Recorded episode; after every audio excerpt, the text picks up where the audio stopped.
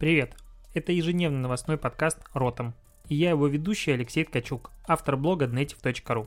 Каждый день я собираю главные новости из мира Digital и выбираю из них ключевое, чтобы это обсудить. Поехали! Ну что, привет, уже 10 марта, опять Ротом подкаст, и сегодня, наконец, там есть что с тобой обсудить. Первое, с чего можно начать, э, обсудить вообще новости, которые ходят вокруг Фейсбука, новости будущего, можно так сказать. Потому что, э, если ты помнишь, в прошлом году анонсировали условно новую разработку Фейсбука, Facebook Горизонт или Горизонт. Э, в общем, новая экосистема, в которой ты сможешь общаться в VR с другими людьми, у тебя будет создаваться условно как твой а, прототип, твой аватар, и вот в виртуальной реальности ты будешь общаться и все такое. Короче, э, Facebook все пытается а, создать новое новый Facebook, но в мире виртуальной реальности. И э, на Reddit появились первые скриншоты э, первых, опять-таки, писем, которые Facebook рассылает пользователям. Понятное дело, там дальше будет все NDA, но э, уже альфа-тест начнется в этом месяце, а потом будет закрытая бета, то есть эта разработка идет, и в 2020 году с большой вероятностью вроде бы как мы все-таки увидим а, вот эту вот виртуальную реальность, виртуальную социальную сеть. Не совсем понятно все-таки, придется покупать для этого гаджеты дополнительные, сможем ли мы каким-то другим образом общаться, зачем это все надо, не обгоняет ли эта технология время. Но, как минимум, это интересное направление развития социальных сетей, и за этим, конечно же, пристально следим. А, кроме того, сегодня появилась э, новость о том, что Facebook объявляет э, программу поддержки, ну, гранты будет раздавать людям, которые продвигают сообщество, то есть комьюнити от, от акселератор, как это правильно сказать, а, шестимесячная программа для лидеров сообщества, которая а, будет обеспечивать обучение, наставничество и финансирование. В общей сложности в программе будет участвовать до 80 участников, которые получат до 3 миллионов долларов суммарно денег на развитие сообществ.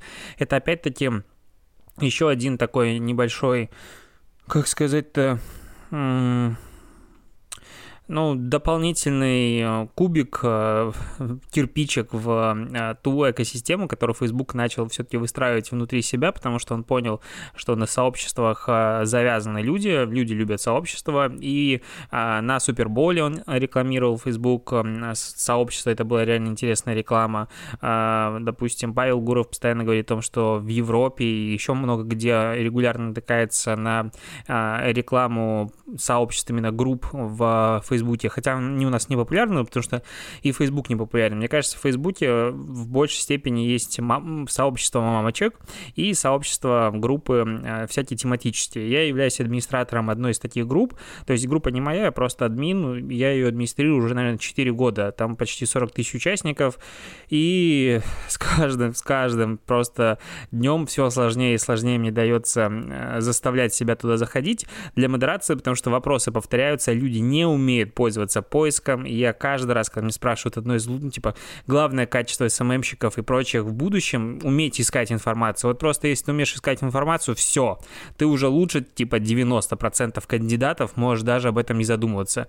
Почему-то не хотят а, люди искать информацию, им проще задать вопрос, чтобы кто-то пришел и объяснил. Короче, очень мне эта тема триггерит и раздражает, возможно, поговорим на нее на выходных. Кроме того, еще одна новость про Facebook. А, Facebook открывает а, наконец-то доступ к, пользу... ну, к новому сервису, который позволяет переносить а, свои фотографии из Facebook в Google фотографии в Европе, Латинской Америке и даже Африке. Это как бы происходит не просто так, потому что Facebook такой, ой, а давайте я отдам все свои данные условно Google, одному из моих главных конкурентов. Нет, просто в 2018 году был подписан э, соглашение, э, проект передачи данных э, DTP на латинице, там Apple, Facebook, Google, Microsoft и Twitter, они взяли на себя обязательство создать единую экосистему, в которой пользователи смогут переносить свои данные из одного сервиса в другой сервис. Ну и понятное дело, что в дальнейшем вроде бы как к этому сервису, ну, к этому ассоциации смогут присоединиться и другие игроки рынка, потому что если ты всю жизнь, там, 15 лет а, публикуешь весь свой контент в Фейсбуке, уйти с этой экосистемы ты фактически не можешь, потому что у тебя тут вся жизнь а, твоя скопилась, и наоборот. И а, как раз-таки вот это направление, оно должно помочь людям возможности мигрировать между разными сервисами, потому что антимонопольное законодательство все больше и больше, ну, скажем так, давит на социальные сети, на крупные сервисы, которые монополизировали буквально а, интернет в своих а, в своей экосистеме, и э, люди не имеют особого выбора куда-то уходить в другие сервисы. Так, что еще? Ну, в Инстаграм тут э, люди возмущаются новым всяким фильтром, который делают пользователи, не совсем понимают, что тут возмущаться. Ну, летают э, макеты коронавируса или же маски, которые, ну, типа, на лицо надеваются. Ну, ну, ну, есть и есть. Чего такого? Как бы это супер ну не то, что трендовая штука, это самая обсуждаемая сейчас новость во всем мире, и, конечно же, про нее будут делать и порно снимать, как я уже недавно рассказывал, и делать фильтры, и маски, и что угодно будут делать, и, на мой взгляд, это не так жестко, то есть, ну, ну да, но наоборот, если над проблемой пошутить, то будет попроще. При этом, допустим, а, Facebook и ВКонтакте не так смешно было в России, почему? Потому что Генпрокуратура постучалась к ним в двери, и они были вынуждены удалять э, ложные сообщения о количестве зараженных в стране. Помнишь, э, тут, наверное, на прошлой неделе появилось а, вот эти все аудиосообщения в WhatsApp, почему-то они в чатах начали вирусно распространяться, про то, что в Москве уже там 20 тысяч зараженных, от нас скрывать правду и все такое. Ищут этих авторов. Мне хочется, честно, чтобы их нашли, потому что это вещи, которыми не стоит шутить. Они реально создают панику и подрывают авторитет власти. Хотя, что я говорю, господи, ты видел сегодняшние новости? Какой, о, что тут можно обсудить, ждать дальше.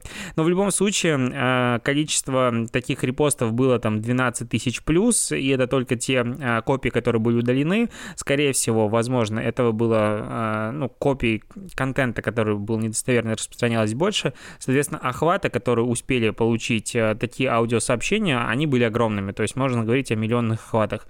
И, конечно же, люди не всегда умеют понимать да и, в принципе, в этом мире достаточно сложно сейчас понимать, что есть э, правдивая информация, что достоверная информация, а что нет, потому что каждый верит в то, что он хочет к, наверное, более каким-то... Нет, надо продолжить эти же новости. А, тут продолжается а, совещание рабочей группы комитета Совета а, Федерации, который разрабатывает законопроект о штрафах за распространение противоправного контента.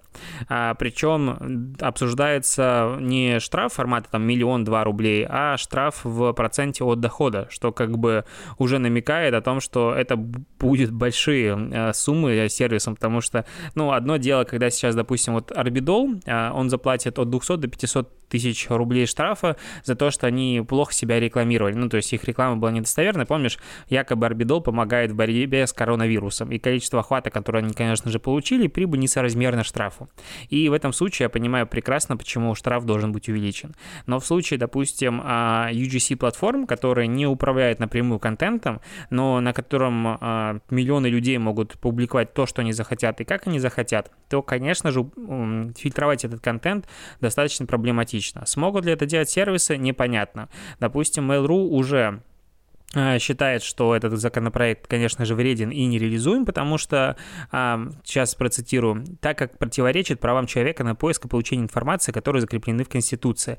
Но тут странно, потому что в законопроекте э, речь идет в большей степени как раз-таки про э, распространение рекламы сайтов по продаже наркотиков и всего остального, и я не уверен, что в данном случае доступ к такой информации должен быть как бы у всех. Я не хочу, чтобы мои дети, допустим, могли легко найти сайт сайты с наркотиками, такое должно баниться. И есть ощущение, что при желании и когда действительно припрет, то вполне себе можно сделать алгоритмическую фильтрацию контента, э, возможно, даже который будет обучаться и фильтровать дополнительные слова, который будет просто вычищать из соцсетей все про наркотики и другие жуткие штуки. Но опять-таки, тут вопрос в том, что на старте как там говорят, сначала они пришли за наркотиками, а потом они пришли за свободное слова, но никто не протестовал, да? Потому что если алгоритм условно научился фильтровать весь контент в социальных сетях, который касается какой-то одной темы, то он прекрасным образом может э, фильтровать контент э, вообще любой темы, и никаких проблем в этом нет. Соответственно, можно будет э, по требованию законодательных органов просто вычищать любые темы, которые не будут нравиться власти в этот момент. И опять, я вот не понимаю, как в этом подкасте удерживаться просто от скатывания в обсуждении каких-то политических новостей. Хочется же обсуждать только digital. Вот, например, э, в Вайбере появилась э, лента рекомендаций Яндекс.Дзена. То есть они, Яндекс.Дзен э, договорился о партнерстве с Вайбером, и сейчас в Вайбере, в мессенджере, в приложении, в Беларуси в, на главном экране, а в России на вкладке «Интересное» будет просто показываться весь контент Яндекс.Дзена, ты можешь читать там статьи, ты можешь комментировать, условно говоря, эти материалы, там уже будет реклама Яндекс.Дзена. Интересно как раз-таки партнерство, потому что, ну, Viber при всей моей нелюбви к этому мессенджеру, в принципе, с его самого начала основания, он э, все-таки очень большой сервис, и э, с июля по декабрь раз в месяц по статистике а, в России в среднем туда заходило каждый месяц 36 миллионов человек старше 12 лет. Ну, то есть это Viber больше, чем Telegram, причем кратно больше. Ну, типа в два раза. И а, такое партнерство наверняка поможет очень хорошо Яндекс.Дзену, а Viber, возможно, поможет э, бороться, конкурировать с Telegram, потому что теперь в Viber появляются, ну, вот не вот эти убогие каналы, которые там а, какие-то групповые чаты, какая-то реально недокрученная хрень. Я помню э, кейсы, мы в Беларуси работали с Вайбером с точки зрения как раз продвижения этих публичных э, чатов э, брендов, когда ты можешь привлечь там 100-200 тысяч пользователей в этот условный канал э, с помощью стикеров, но потом охватов, ну, охватов не показывает Вайбер, и как бы тоже такая классная штука. Ты как рекламодатель ведешь, инвестируешь э, развиваешь, э, можно сказать, свое СМИ, а Viber тебе дает нулевую статистику, типа, какого хрена? А, все ок. И пытаешься оценивать э, вовлеченность пользователей по количеству лайков. И были кейсы, когда там 200-300, э, там 300 или 350 тысяч пользователей было в этом а, канале, и там под постами было, типа, 50 лайков, и ты не можешь понять вообще, что это значит, хорошо это, плохо, сколько людей вообще видело. И такое ощущение, что все эти публичные каналы в Вайбере нафиг никого не упали. Каждый раз, когда я читаю кейс о том, что вот, смотрите, мы запустили э, набор стикеров в Вайбере и набрали с помощью него там 400 тысяч пользователей, думаю, ну, прикольно, вы просто потратили денег, набрали эту аудиторию, люди попользовались стикерами, а дальше э, удержание, ну, то есть набрать 400 тысяч бренду э, подписчиков в Телеграм-канале, вот это, конечно, да, если бы такой кейс был, я бы его вычитывал и хотел бы повторить. В Viber это не проблема, но, возможно, как раз партнерство с Яндекс.Дзеном позволит создать дополнительную ценность. И вот я почему-то люблю это говорить паттерн поведения. Возможно, я вообще не прав, и так нельзя говорить, но э, люди привыкнут потреблять контент дополнительно в Viber, это будет одним из шагов на пути создания и конкуренции с Телеграмом. Возможно. Ну, или я просто фантазирую. Еще немножечко про конкуренцию сервисов. А, китайцы как бы наступают не только в мире офлайна, но и в мире онлайна. И сейчас а, а, ByteDance, это тот э, компания, которая создала и породила TikTok, она э, в марте запускает э, новые направления, это корпоративное приложение с набором инструментов для совместной работы. То есть это, по сути, будет конкурент одновременно и Slack, и Dropbox, и Google Доков, и Skype, в общем, все вместе. То есть такой вот а, а, агрегатор всего, чтобы работать удаленно. И как раз-таки в мире, когда сейчас коронавирус условно бушует в инфополе, и все прям боятся выходить из дому и все такое, то а, этот сервис, особенно в Китае, имеет все шансы взлететь. И опять-таки интересно, как, а, ну, Китай в какой-то момент просто копировал, прочее, прочее, а сейчас дико конкурирует, и, возможно, этот сервис будет э, иметь огромный успех не только на рынке а, Китая, но и далеко за пределами, ну, к примеру, в Европе. Но тут опять, скорее всего, начнется а, подобная история, как была, как есть сейчас с ТикТоком в США, где его обвиняют во всех смертных грехах, грехах и говорят, что там ваши данные не в безопасности, и вряд ли а, корпоративный сервис, который будет иметь доступ ко всем, типа, тайнам компании, получит большое распространение в эпоху, когда все боятся Китая. Ну, в общем, мысли вслух, что читаю, то, то и говорю. Так, еще немножечко про коронавирус. Сейчас слово коронавирус в феврале стало вторым по распространенности словом в черных списках рекламодателей, которые закупают рекламу через программатик. Это э, до этого месяц ранее, то есть в январе, э, коронавирус был только на восьмом месте. В общем, все, ну, компании не хотят, чтобы их реклама показывалась в статьях и где угодно э, на, на сайтах, в рекламных роликах, где рядышком есть обсуждение коронавируса, ну, потому что это как бы сильно негативный э, инфоповод, и зачем своему бренду присутствовать рядом с, с такой вот штукенцией. А, а еще, кстати, немножечко про, наверное, последние две новости. Сейчас с тобой обсудим по-быстрому. А, наверное, три. А, во-первых, новый топ э, русскоязычного Ютуба за февраль 2020 года. Это бренд Analytics сделал по вовлеченности, то есть считается сумма комментариев, лайков по всем публикациям на канале автора за февраль 2020 года. В топе сплошная, ну, сплошные игровые блогеры. Первое место занимает, кстати, опять-таки, а, белорус Влад Бумага, а, почти 6,8 миллиона реакций. Второе место, вот единственный, по сути, кто вообще не из этой темы, Анатолий Шарий, это украинский видеоблогер, политик, полит... я уже не знаю, как к нему относиться, у него уже и партия своя и так далее, но он просто пилит огромное количество роликов. Ну и э, восьмое место занимает Вилсаком, у него 2,4 миллиона почти реакций. Э, я не совсем понимаю смысл вот этого рейтинга. Ну, то есть, да, есть реакции. И понятно, что чем моложе аудитория, тем больше количество комментариев, лайков оставляет. Я, к примеру, э, большую часть времени смотрю YouTube на телевизоре через Apple, о, Apple TV, и я не могу там лайкать, ну, это очень неудобно, то есть нет условно кнопки поставить лайк видосы в быстром доступе, это надо геморроиться в настройках, и я не реагирую на контент, при этом я его досматриваю все, что начинаю смотреть, то есть я дико вовлечен. И что показывает этот рейтинг, как обычно, этот рейтинг вовлеченности не показывает практически ничего, на мой взгляд, потому что, ну, у Влада Бумаги есть там большое количество комментариев, при этом, если ты хочешь купить рекламу адекватной аудитории, ты пойдешь к другим блогерам. И что значит этот рейтинг, зачем он нужен, ну, просто чтобы обсуждать, чтобы а, бренд Analytics получила дополнительный кусочек внимания, и, ну, это все равно, что делать сейчас а, рейтинг самых вовлеченных брендов в Instagram, то есть без а, выборки по их аудитории, в принципе, по объему аудитории. Сейчас Влад Бумага — это самый большой, в принципе, YouTube-блогер. Без данных по охвату и прочему, кто-нибудь скажет, вот у этот блогера, ну, точнее, у у этого бренда в Инстаграм за февраль 15 миллионов реакций. Ну и типа, и чё? Ну вот что с этими данными сделать, не знаю. Но при этом, кстати, такой рейтинг может замутить просто потому, что на него все будут ссылаться, и куча обратных ссылок блог может получить просто с ничего. Вот такая штука. А еще немножечко про вот все эти носители digital а какое-то странное объяснение нашел. Короче, Dior а, запускает серию подкастов, точнее уже запустил. А, они называются а, Dior Talks а, Feminist Art. Там уже есть два выпуска, 28 минут и 30 минут. А, будут разговоры о своей работе творческой, о современном искусстве э, и современной повестке, в общем, новостей. А, Все на английском языке, красивые британские акценты и так далее.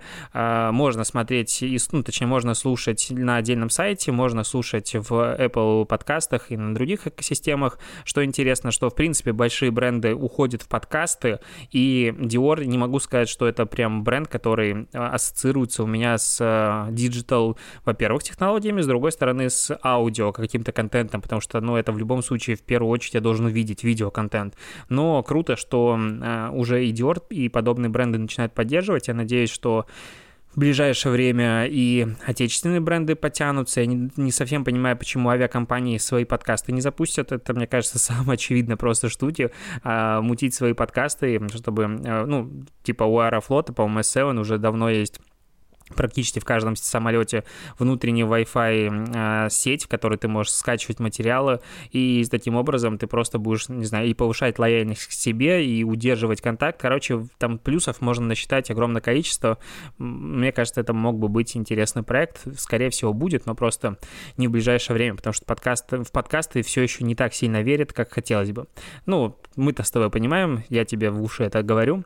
И, и последняя штука, ее обсуждали сегодня все, и что самое интересное, ну вот сейчас мы обсудим, короче. А, Apple сняла пятичасовой фильм про Эрмитаж э, на YouTube одним дублем. Там, конечно, на T-Journal, если тебе интересно, вышла интересная как раз-таки статья с ребятами, которые занимались вот этим всем. То есть э, это был режиссер Аксинья Гок, оператор Давид э, Хайзенков и технический директор Николай Пигарев.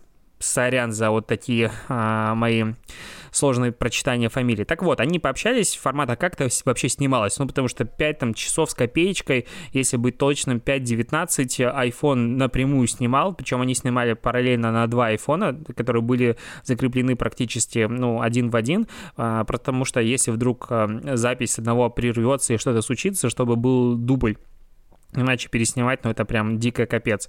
Там было три или четыре оператора, которые снимались постоянно, потому что, ну, носить было телефон сложно, они 20 минут условно было а, постоянно у них а, смена.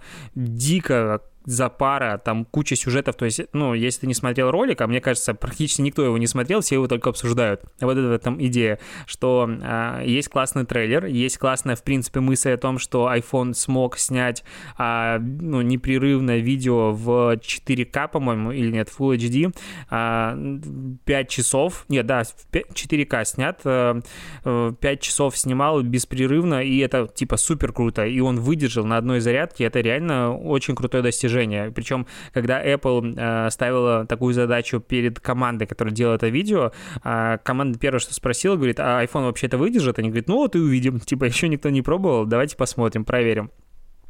И э, то есть все знают о том, что такое снято, это круто, но смотреть сам ролик, ну, он реально красивый, там прям дикая запара. Ну, ребята сделали отдельно приложение для а, часов Apple Watch, которые управ... ну, с, с, помощью, которого, с помощью которых управлялась, а, а, как он называется, цветокором, так, короче, настройками камеры, потому что все это было очень сложно в разных помещениях, абсолютно разного освещения, где-то темно, где-то светло, это надо было все корректировать, но э, огромная подготовительная работа, там работало в районе 100 человек, там была куча э, на местах каких-то актеров, если ты посмотришь ролик, по, полистаешь там много сцен, то есть не просто формата камеры летает по Эрмитажу и снимает произведение искусства, нет, там типа чуть ли не сюжет есть, но смотреть это я не представляю, как можно, ну то есть это ну, медленно, долго, скучно, но это почти пять с половиной часов, то есть смотреть это в принципе никто не будет, и мне кажется, никто не планировал, что это будет смотреть, но при этом